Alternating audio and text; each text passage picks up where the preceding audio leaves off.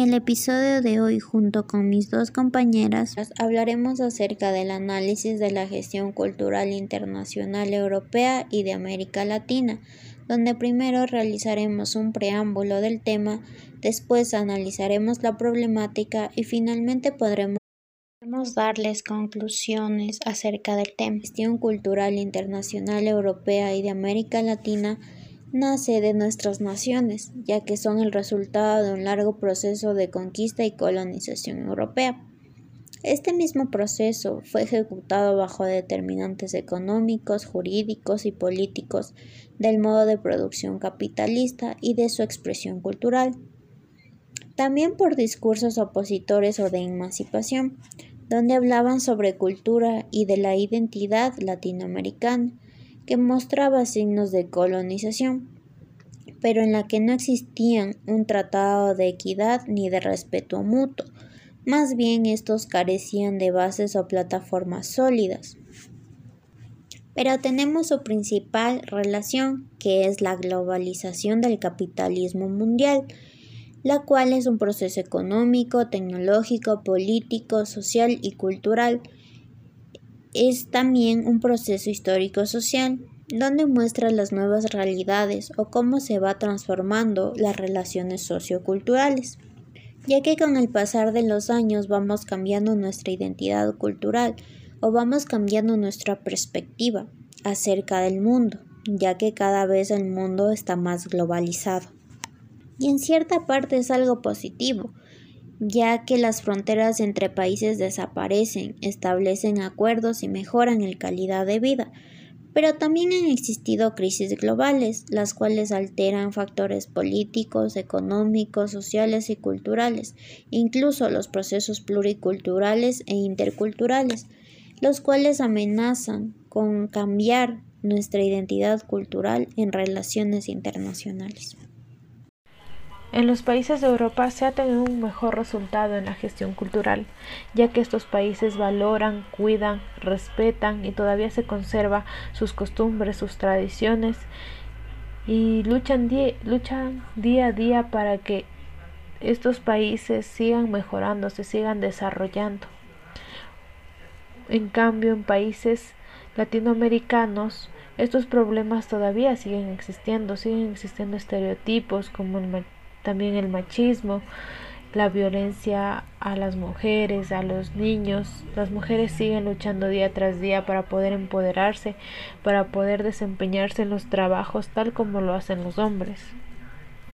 Pero con el paso del tiempo estas cosas, la mayoría han ido cambiando, como es el empoderamiento de la mujer. Eh, hace mucho tiempo, desde hace mucho tiempo se ha ido luchando para que las mujeres sean respetadas y tengan una igualdad en la sociedad así como fue Tránsito a Maguaña, que fue una mujer que luchó por todos los derechos de las mujeres sin importar que fue a la cárcel, que fue golpeada, porque ella hasta el último momento de su vida fue lo que ella quería, que todas seamos respetadas, que todas las mujeres tengamos los mismos derechos, las mismas igualdades, lo mismo que todas las otras personas, que podamos estudiar, que podamos trabajar, salir, viajar, conocer. Y así mismo es en la educación. Antes, en, el pasado, las personas que vivían en el campo no tenían las mismas oportunidades para poder superarse. Tenían que quedarse en el campo, en las comunidades, trabajando y no tenían derecho a una educación.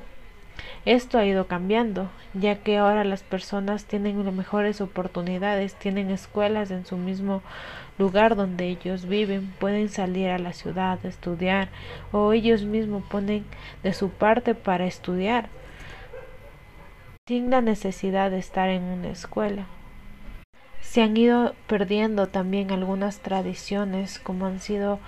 la corrida de los toros, los famosos gallos, que es donde se maltratan a muchos animales. Y también se ha ido respetando las creencias, las costumbres de las personas. Y esto es lo que se debe hacer siempre, respetar, respetar todas las creencias o religiones para ser unas personas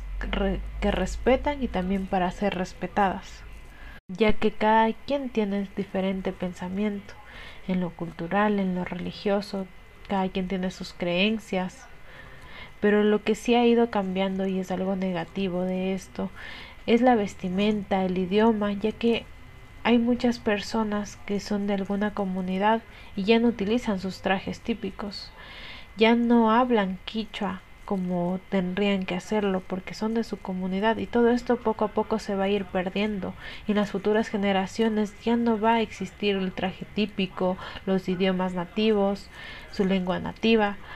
porque estamos haciendo esto, estamos causando esto, no practicar, no, no practicarlo, no valorarlo y se va perdiendo. Por esta razón tenemos que poner en práctica y educar a los niños para que valoren todo esto, todas estas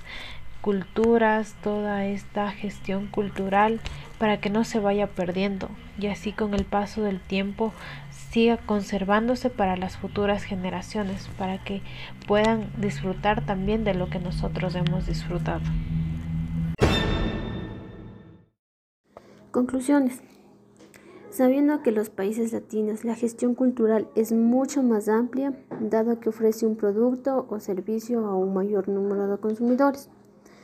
teniendo con esto el fomento y reconocimiento de las prácticas culturales que aluden a las creencias, saberes de la vida.